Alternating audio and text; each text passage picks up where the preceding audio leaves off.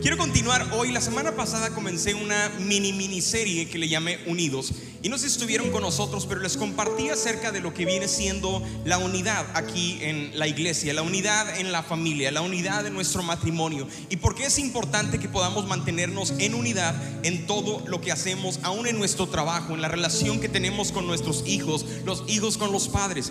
Y es la razón por la cual la Biblia, la palabra nos enseña que tenemos que permanecer unidos en todo tiempo. Vimos un versículo en Salmos capítulo 133, versículo 1, que lo quiero leer nuevamente, porque es una declaración de la palabra hacia nosotros, es un deseo de Dios para usted, para mí también. Y dice la Biblia, qué admirable, qué agradable es que los hermanos vivan juntos en, en armonía. Y subrayé esta palabra aquí juntos porque es clave.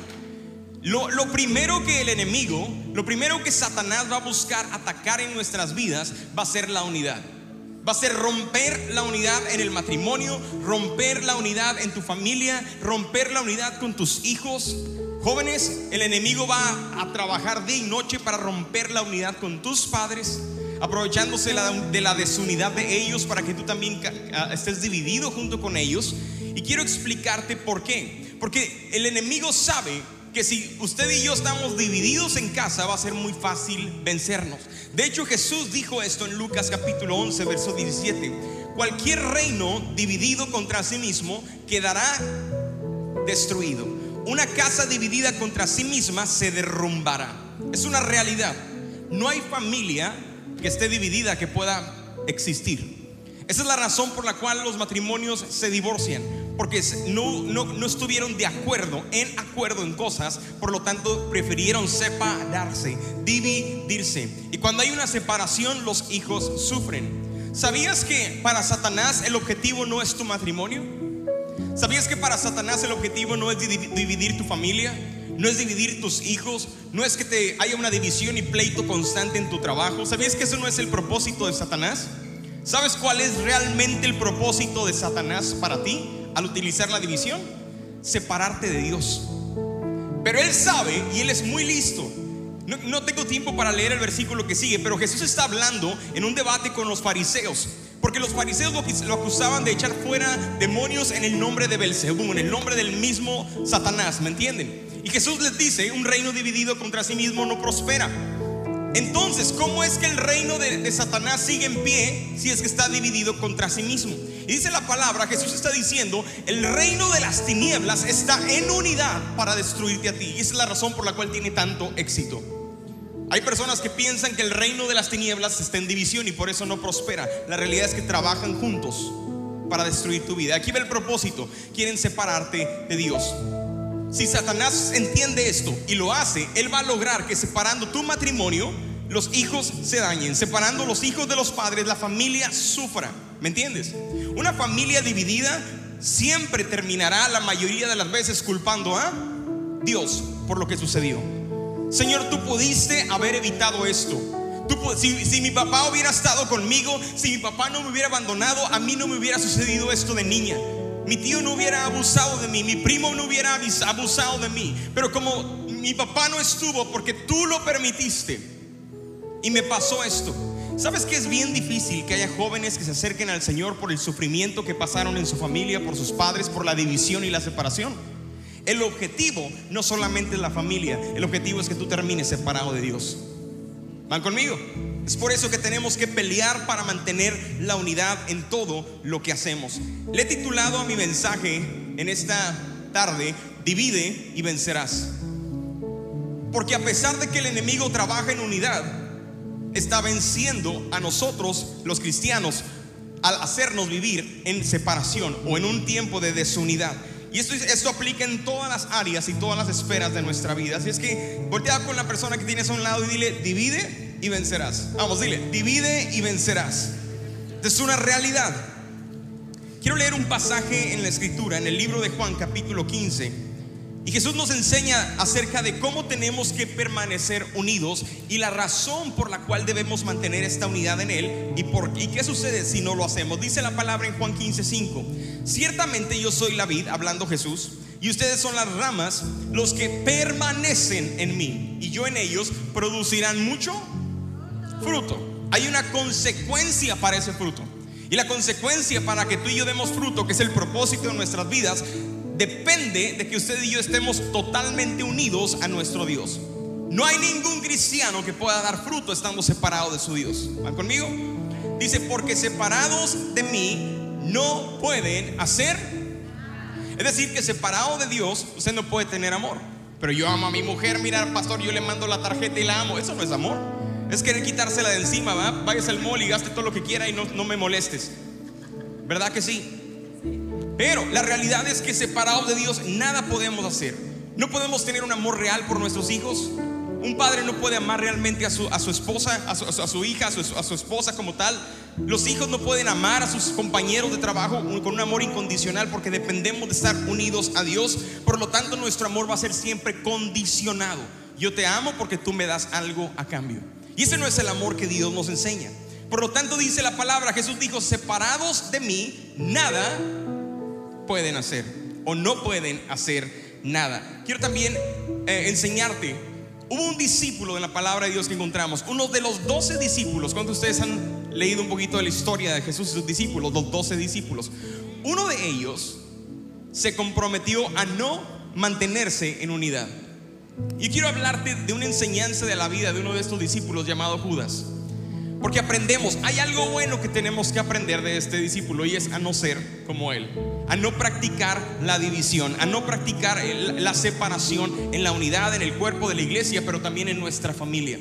Y quiero hablarte hoy de seis cosas de manera muy rápida que nos van a ayudar a nosotros a permanecer unidos, no haciendo lo que Judas hizo. ¿Van conmigo?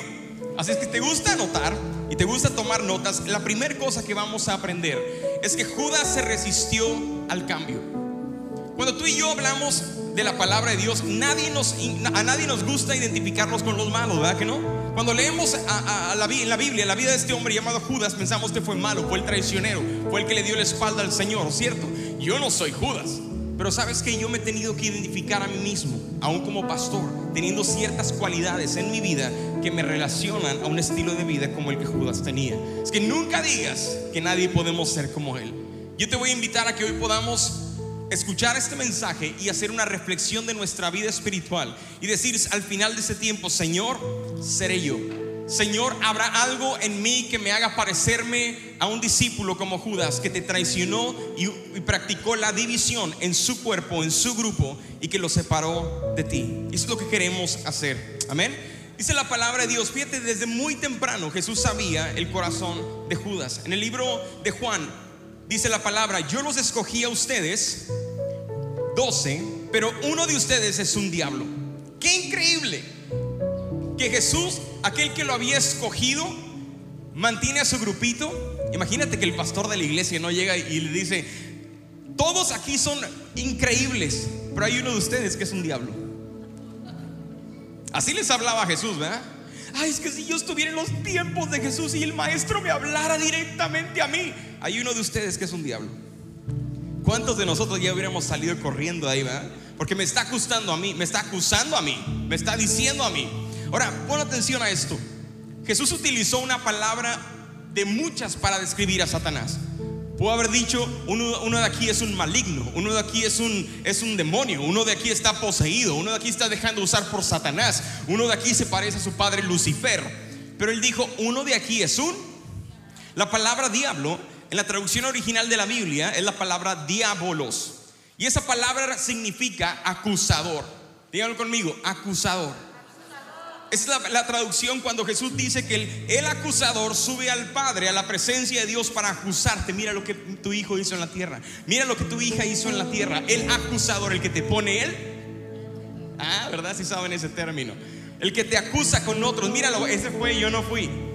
¿Y sabes qué es lo curioso?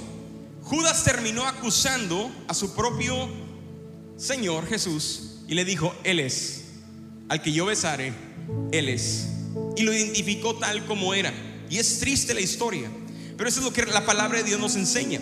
Ahora, otra cosa, otra enseñanza que tenemos de la, de la historia de, la vida de Judas, de qué no practicar o qué no hacer, porque eso nos lleva a vivir en división y no en unidad. ¿Van conmigo?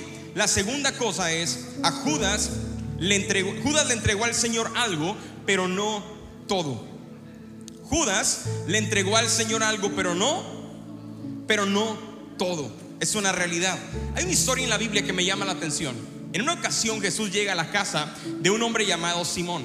Y dentro de esta ah, casa, en esta región llamada Bethsaida, se encuentran comiendo, celebrando, cuando de repente llega una mujer que era parte de las invitadas. Esta mujer había tenido una muy mala fama, ¿me entiende? No era una vida muy buena que llevaba, se había acostado con muchos hombres, tenía una historia terrible y triste, pero Dios la había hecho libre.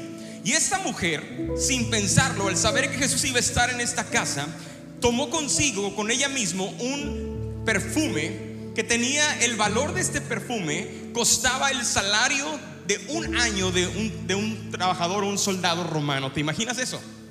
Para que entiendan más o menos cuál era el costo de lo que ella estaba haciendo y lo que estaba por hacer. Yo quiero que hagas un ejercicio rápido donde estás. Rápidamente, en tres segundos, hazme cuentas de cuánto ganaste el año pasado o cuánto en promedio ganas en un año. ¿Listo? Tres, dos, ya, pastor, ya lo tengo en las taxas del IRS. Usted declaró menos, así es que eso no vale. Lo que usted declara no es, ¿verdad? Porque quiero pagar menos taxas, voy a poner que, gano la mitad de lo que estoy pagando. ¿Cuánto realmente usted gana? Si usted pudiera ahorrar el 100% de lo que gana en un año, ese es el valor de lo que esta mujer estaba por hacer.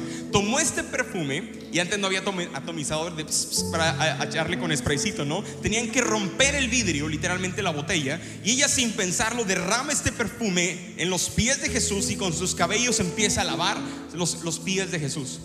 Y, al, estar ahí Judas, Judas estaba viendo ahí nada más, hmm, esta mujer, qué barbaridad. Fíjate lo que dice la Biblia. Porque cuando uno está separado de Dios, tiene la actitud y la mentalidad como ese discípulo llamado Judas. Dice, al ver esto, los discípulos se enojaron, dijeron, qué desperdicio, dijeron. Se hubiera podido vender este perfume a muy buen precio y habríamos dado dinero a los pobres. Ahora, Mateo no se atreve a ponerle el dedo a Judas. Y él dice, los discípulos, echa la, la culpa a todos, no todos éramos. No es cierto. Juan registra, el apóstol Juan registra que fue Judas quien dijo esta expresión. Qué desperdicio de dinero.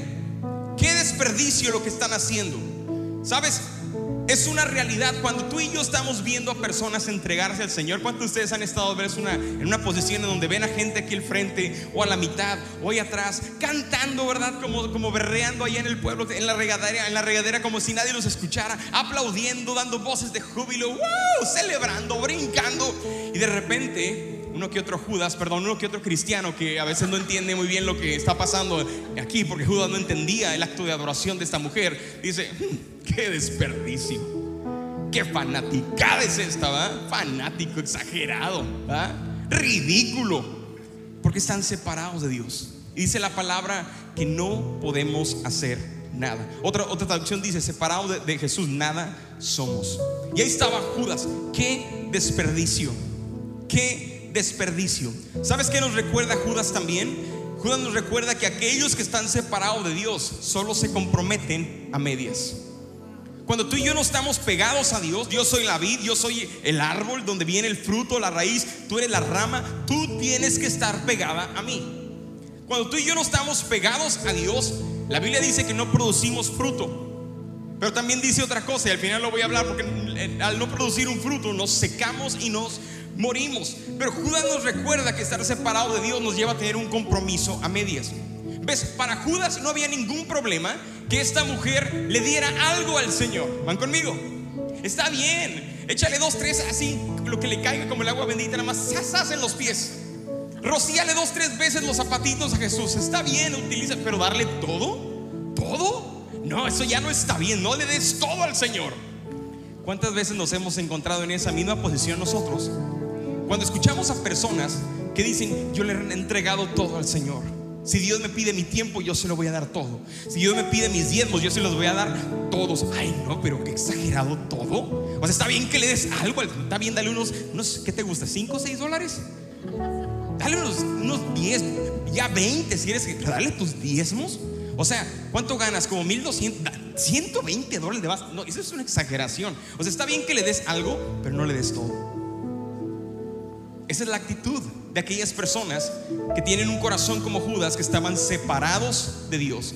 Qué increíble, Judas caminó con el Señor por tres años, lo vio hacer milagros. entró en la misma casa, en vio a, su, a su Señor, a Jesús, sacar a un hombre de una tumba llamado Lázaro después de que tenía más de tres días ya muerto. Le tocó ver, nadie se lo contó, cuando Jesús resucitó una niña de una cama que también ya estaba muerta. Le tocó ver a Jesús echar fuera demonios, resucitar muertos, sanar enfermos, sanar leprosos, traer libertad a los cautivos. Le tocó ver a Jesús cumplir la misma palabra en él mismo. Y aún así, él, él mantenía su compromiso a medias. Aprendimos que los que son como Judas, que practican la falta de unidad, la división en su familia, en su iglesia, en tu trabajo, nunca se dejan cambiar por Dios. Nunca se dejan cambiar por Dios. ¿Van bien? Así que vamos a seguir avanzando. Me quedan algunos puntitos. Vamos a ver el punto número 3. Judas también consideró la adoración un desperdicio. ¿Qué fue lo que dijo? ¿Qué desperdicio? ¿Qué desperdicio? ¿Sabes? Aquellas personas que consideran la adoración como un desperdicio son las que llegan después del tiempo de la alabanza y la adoración. Yo no quiero ofender a nadie en esta tarde, ¿vamos bien? Hoy vengo bien contento, me levanté muy bien, me tomé mis tres tazas de café, vengo bien con todas las pilas, pero la realidad es esta. Muchas veces como hijos e hijas de Dios, cuando somos personas que no estamos totalmente conectados con nuestro Dios, consideramos la adoración un desperdicio. Es que yo no siento nada. ¿Y quién te dijo que tenías que sentir algo? Es que yo no sé hacer, a mí no me gusta. ¿Y quién te digo que se trata de que te guste a ti?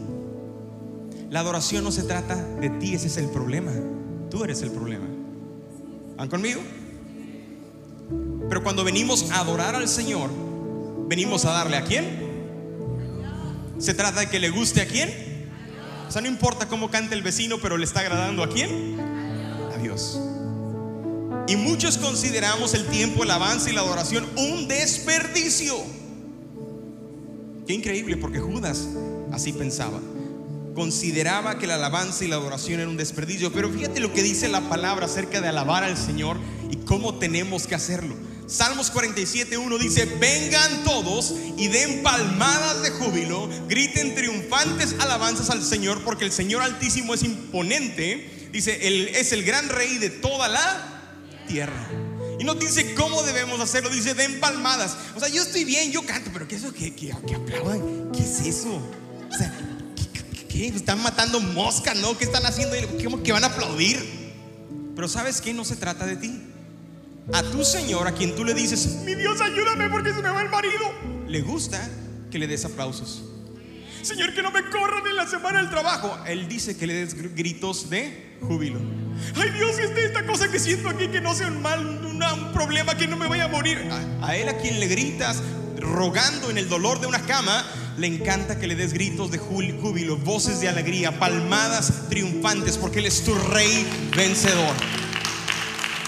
No es que la pastora Sandra aquí diga, a ver, aplaudan, brinquen y háganlo. Ella les está recordando lo que a su Señor le gusta que hagan para Él. ¿Alguien pudiera darle por unos 30 segundos una alabanza de palmas a su Dios? Porque no se trata de mí, no se trata de usted, se trata que lo hacemos para Él. ¿Alguien pudiera, mientras le da palmadas a su Dios, dar voces de júbilo y alegría? Yeah. Yo tengo un Dios vencedor, sí, Señor. Yeah. Él es mi Dios, tú eres nuestro Señor, tú eres nuestro Salvador. Alguien pudiera olvidarse por un momento de lo que la persona que tiene un lado va a pensar y ponerse de pie, aplaudir a su Señor, dar júbilo, voces de júbilo, gritos de alegría a su Dios por unos 10 segundos porque Él lo merece. Alguien pudiera hacerlo ahí en su lugar. Es para ti, Señor, es para ti nuestra adoración. Y se nos olvida, se nos olvida que no es lo que la gente piensa de mí o lo que me gusta o no me guste hacer, sino lo que a ti te agrada. Ay, pastor, pero es que yo no soy pentecostal. Es que andan zapateando ahí en la plataforma y aplaudiendo. ¿Quién le dijo a usted que la adoración y la alabanza eran pentecostales? ¿Por qué usted encajona lo que Dios dijo que hiciéramos en general para un grupo específico de una religión o ciertos cristianos? La alabanza no es evangélica, la alabanza no es pentecostal, la alabanza a Dios y adoración no es metodista, no es testigo de Jehová, no es para los católicos, la alabanza es algo bíblico que tenemos que practicar. Y I'm so sorry for your loss if you don't like it. Pero eso es lo que Dios espera de usted. Eso es lo que Dios espera de ti. Pueden tomar su lugar ahí donde están. Dile a la persona que tienes a un lado, así, uff, me pasó rozando, pero te pegó a ti. Seguro te pegó a ti. ¿Verdad que sí? Ahora quiero hacer una pregunta con toda honestidad. ¿Soy yo? ¿Hace calor o soy yo? Oiga, usted viene caliente hoy. Espero que sea por la presencia de Dios en su vida. En tu adoración a Jesús, ¿a quién te pareces más? A una mujer llamada María, que no le entregó media botella. ¿Cuánto es el sueldo promedio? Dios, el sueldo promedio aquí en Estados Unidos de una persona, más o menos, hay más o menos, ni mucho ni más, son 50 mil dólares al año. Ay, pastor, yo sí, sí los gana. la mayoría de los de aquí ganan mucho más que eso al año. Mucho, mucho más. ¿Verdad? ¿Cuántos de ustedes estarían dispuestos sin que nadie se los pidiera? Porque María le dio algo al Señor sin que Jesús se lo, se lo pidiera, de darle todo un año de salario a Dios. Esa es la clase de adoración que esta mujer le rindió al Señor.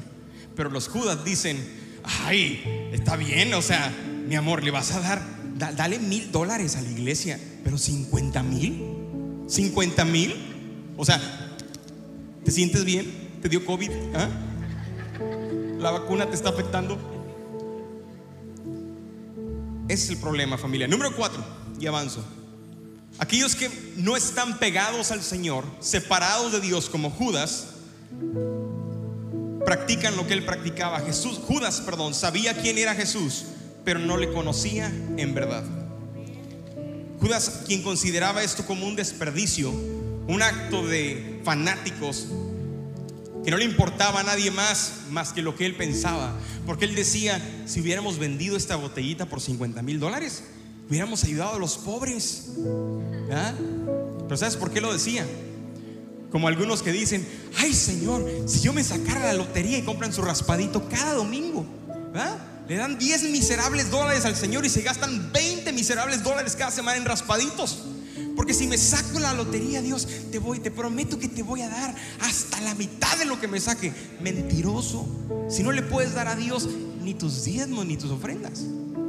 Cuando te saques la lotería te vas a pelar a Hawái, te vas a gastar y endeudar más de lo que te ganaste.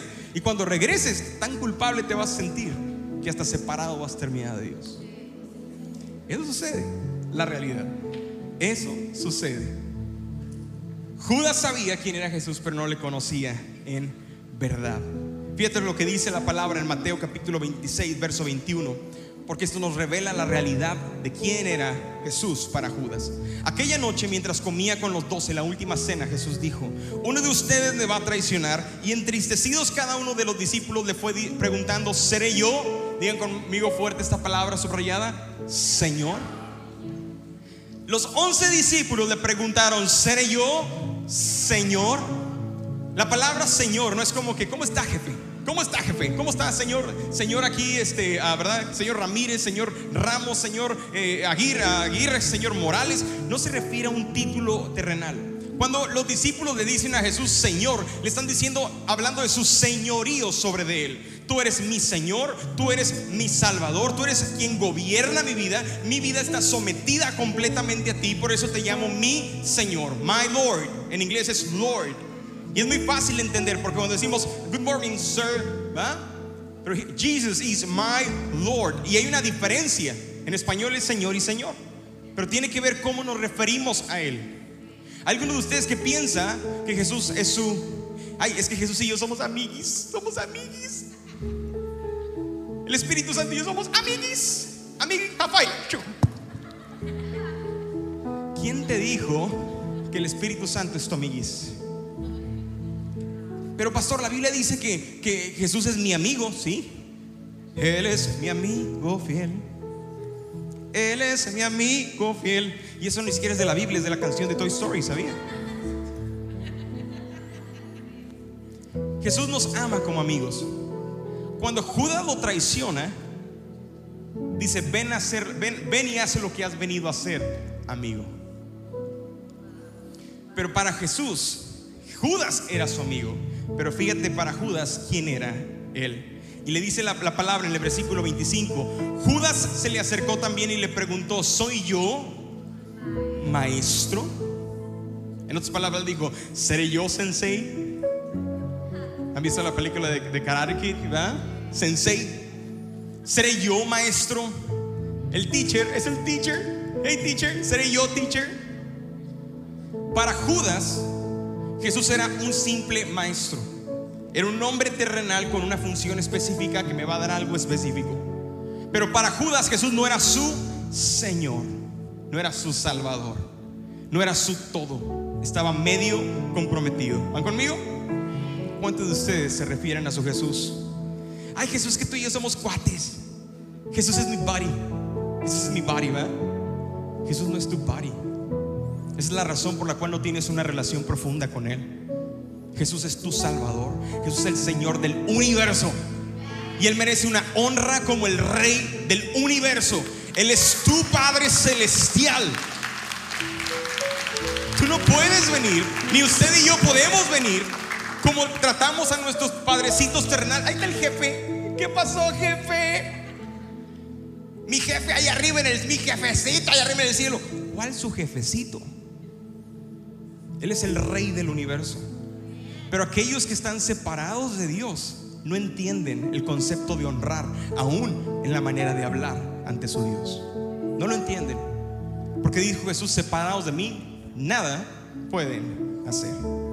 Entonces, es una realidad. Número 5. Quiero que el grupo Alabanza me pueda acompañar aquí, por favor. Judas nos demuestra que puedes estar perdido dentro de la iglesia. ¿Sabías que Jesús fundó la iglesia con estos doce? Y uno de ellos estaba totalmente perdido. Es que si tan solo yo experimentara lo que los discípulos experimentaron, como Judas, y aún así no se dejó cambiar ni transformar por Dios. Tres años viendo milagros, viendo multiplicación de comida, penes, pe, peces, perdón, panes y peces, viendo cómo Dios hizo milagros, echó, echó fuera demonios, levantó paralíticos, sanó enfermos. Tres años. ¿Cuántos años tienes tú de conocer al Señor?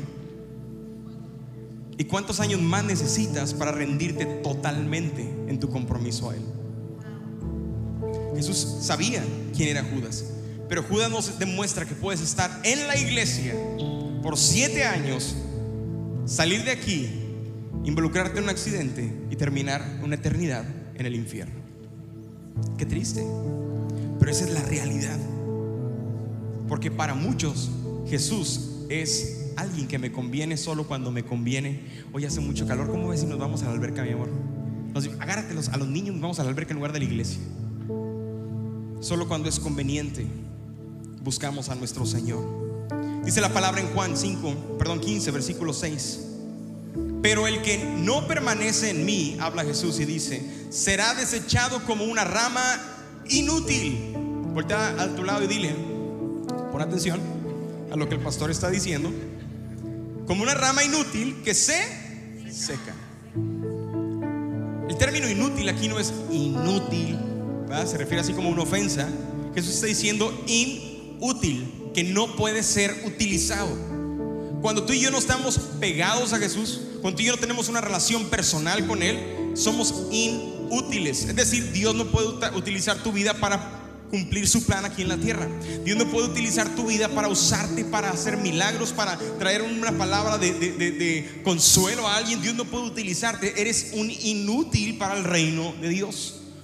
Porque te entregas a medias. Porque no le has rendido completamente tu vida al señorío de Dios.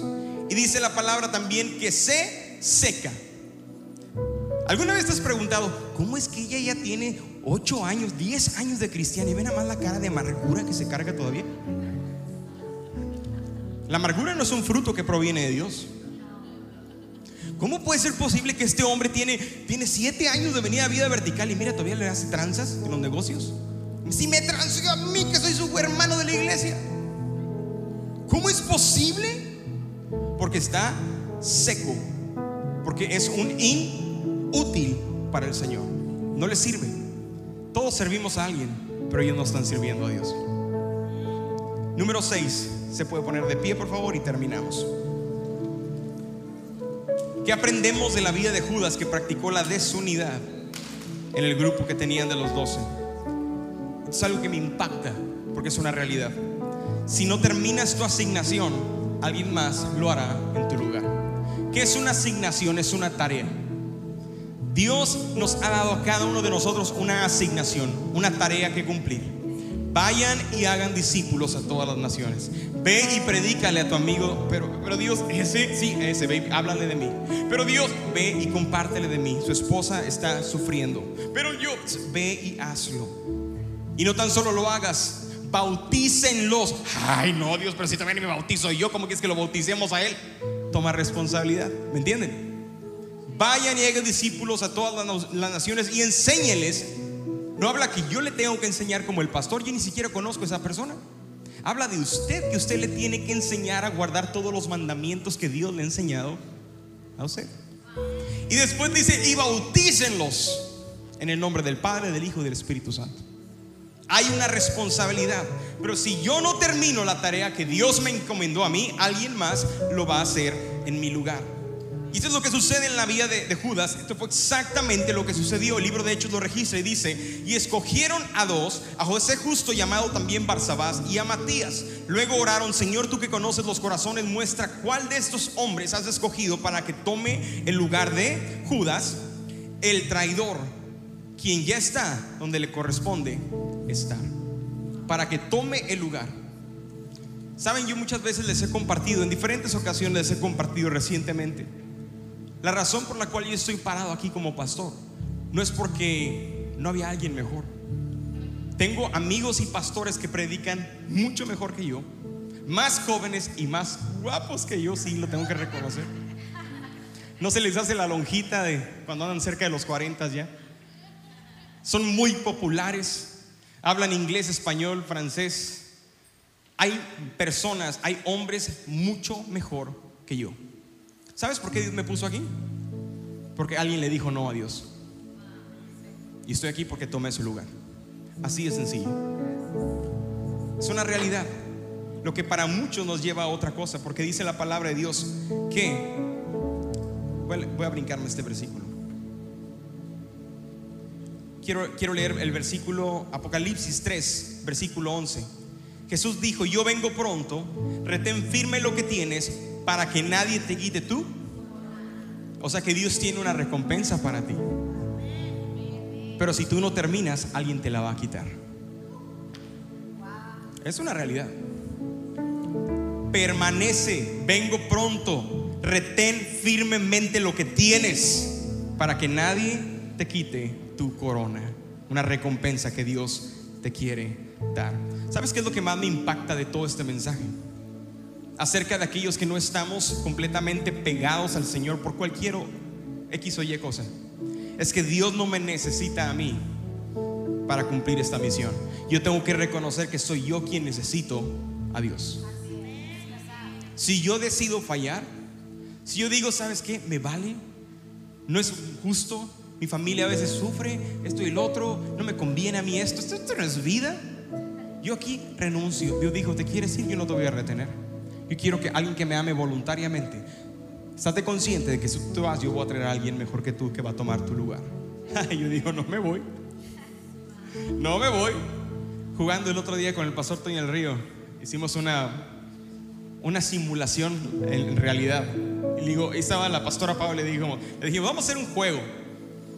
Porque me decía, ay, amigo, dice, ¿por qué no te vienes para Cancún? Estamos alguien como tú y como Sandra acá. Y yo le digo, yo estoy orando a alguien como tú y tu esposa que se vengan para acá. Me encanta sus vidas. Lo que predica parece que, literalmente parece que él me copia mis mensajes bien y los predica aquí. En serio.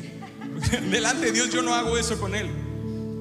Pocas veces he escuchado dos, tres mensajes completos de él. Escucho frases y eso y compartimos mucho, pero no es como que me veo sus mensajes. Pero se dieron cuenta del lenguaje similar que hablamos. Estamos en sincronía en lo mismo que Dios está haciendo. Y no es como que nos estamos pasando notas. Me, me impacta eso. Hablamos el mismo lenguaje sin ser de la misma iglesia. Porque somos una iglesia local alrededor del mundo. Y aquellos que se conectan a Dios y se pegan a Dios pueden hablar ese mismo lenguaje también. ¿Cómo es posible que un hombre en Cancún y otro hombre en Houston hablen un mismo lenguaje en cuanto a la cuestión de la iglesia local sin vivir juntos? Yo no conozco su visión de ellos. Yo nunca he tomado una clase de cursos de ellos ni ellos con nosotros, pero el lenguaje es el mismo. Así que hicimos esto. Echaron suertes como los discípulos. Vamos a echar suertes, no hay un simulacro. El que pierda se va para allá y el que pierda se viene para acá. ¿Listo? Listo. Pero dice, es un juego, ¿verdad? Le digo, sí, es un juego. y cayó en la moneda. ¿Y qué creen? Gané. Le dije, te vas a tener que venir a Houston. dice, lo bueno que era un juego. Pero a eso me refiero. Dios no me necesita a mí para cumplir su misión. Yo soy quien lo necesito a Él. Cierra tus ojos ahí donde estás y vamos a terminar ese tiempo adorando unos minutitos a nuestro Dios. Y quiero que le, le des tu mejor adoración a Él. No se trata de ti, se trata de Él. No se trata de lo que piensa el de al lado, se trata de lo que piensa Dios y cómo Él te ve a ti.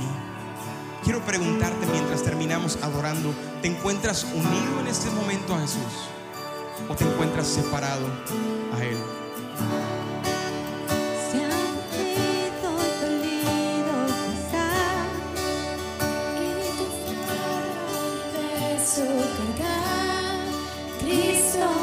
down.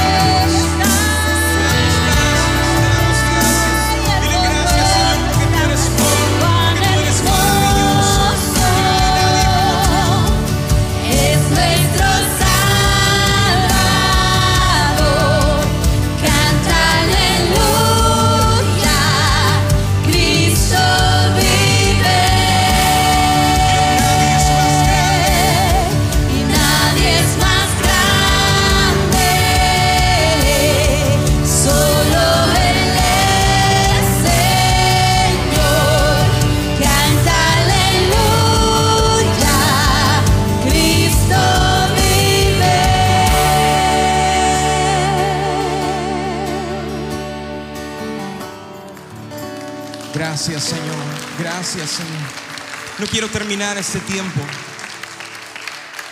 sin hacer una invitación. Y quiero que mantenga sus ojos cerrados ahí por un momento nada más, ahí en su lugar. Tal vez se ha identificado con alguno de estos puntos que hablamos. A lo mejor alguno de ustedes se ha estado resistiendo al cambio. Tal vez Dice, Señor, yo le entregué algo a Dios, pero no le he entregado todo. Tal vez usted se encuentre en esta tarde, dice, ¿para qué tanto rollo en la alabanza? ¿Para qué tanto rollo en la adoración? ¿Para qué tanto desperdicio? Porque no entendemos lo que es estar cerca del Señor. Tal vez ha estado tiempo en una iglesia o en otra iglesia, o tiempo atrás en otra iglesia pero hasta el día de hoy no le conoce al Señor como su Señor, como su Salvador. Y solamente ha acudido a Él cuando es conveniente hacerlo. Señor, no, esta área no me la toques. Este es mi teléfono. Lo que yo busco en internet es privado. No te metas conmigo ahí, Dios. Pero Judas nos demuestra que podemos estar dentro de la iglesia y terminar nuestra vida perdidos en el infierno. Y no queremos ser esas personas. Y mucho menos queremos que alguien tome mi recompensa que Él ha preparado para mí. Es que si usted ahí en su lugar se ha identificado por lo menos con una cosa, y hoy puede reconocer, Señor, yo sé que tú estás trabajando en mí, yo no soy todo lo que era Judas, pero hay algo que me está incomodando, hay algo dentro de mí que me está afectando, hay algo que cuando el pastor predicaba me pude identificar con eso y yo no quiero tenerlo en mi vida. Y si esa persona es usted, todo el mundo con los ojos cerrados, quiero que levante su mano y donde está. Quiero orar solamente por aquellos que reconocen que Dios está haciendo algo en sus vidas. Gracias por sus manos. Veo su mano. Muchas gracias. Gracias por sus manos. Veo sus manos en la parte de atrás. Gracias está en la parte de atrás. Veo sus manos. Veo sus manos. Veo tu mano. Algunos de ustedes hoy necesitan reconciliarse con su Dios. Porque Él es un Padre amoroso que Él está con brazos abiertos dispuesto a amarte, a perdonarte y aceptarte. Y no tan solo eso, a lavar tus pecados, limpiarte y hacerte de nuevo. Mantenga sus manos en alto por unos segundos. Padre, bendigo a cada uno de tus hijos e hijas que en esta tarde, Señor, están acudiendo a ti a esta respuesta para que tú vengas y transformes. Vamos, alguien ahí en su lugar, dígale, Señor, cámbiame Cámbiame, transfórmame de pies a cabeza. Yo no quiero ser la misma persona que era antes o el año pasado. No quiero seguir practicando los mismos pecados. Quiero que hoy me hagas diferente. Te entrego todo. No quiero nada más darte algo hoy, Jesús. Quiero entregarte todo. No solamente quiero que seas mi Jesús, mi amigo. Yo quiero que seas mi Señor. Yo sé que tú eres mi amigo. Yo sé que tú estás conmigo a la hora que te necesito. Pero hoy yo quiero decirte que eres más que un amigo para mí mí, eres mi Señor, eres mi Salvador, eres quien gobierna no tan solo el reino de los cielos, el universo y la tierra, pero hoy te digo, tú eres quien gobiernas completamente mi vida. Me rindo todo a ti, oh Dios, todo lo que soy y aunque a lo mejor no sé cantar mucho, mi carácter no es de brincar o de aplaudir, Señor. Quiero hacer el esfuerzo por agradarte a ti cada vez que te adore, cada vez que te exalte, cada vez que me reúna con mis hermanos en la iglesia para adorarte. Porque no queremos que nadie, nadie tome nuestra recompensa, nadie tome nuestro lugar. Hoy entendemos, Padre, que tenemos una tarea que cumplir en esta tierra.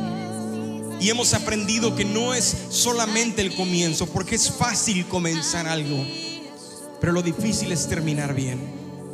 Y hoy queremos ser esos hijos e hijas que se comprometen a terminar bien en todo lo que hacemos. Te damos tantas gracias, Padre, en el nombre de Cristo Jesús. Y todos decimos, amén. Dale un fuerte aplauso al Señor ahí en tu lugar.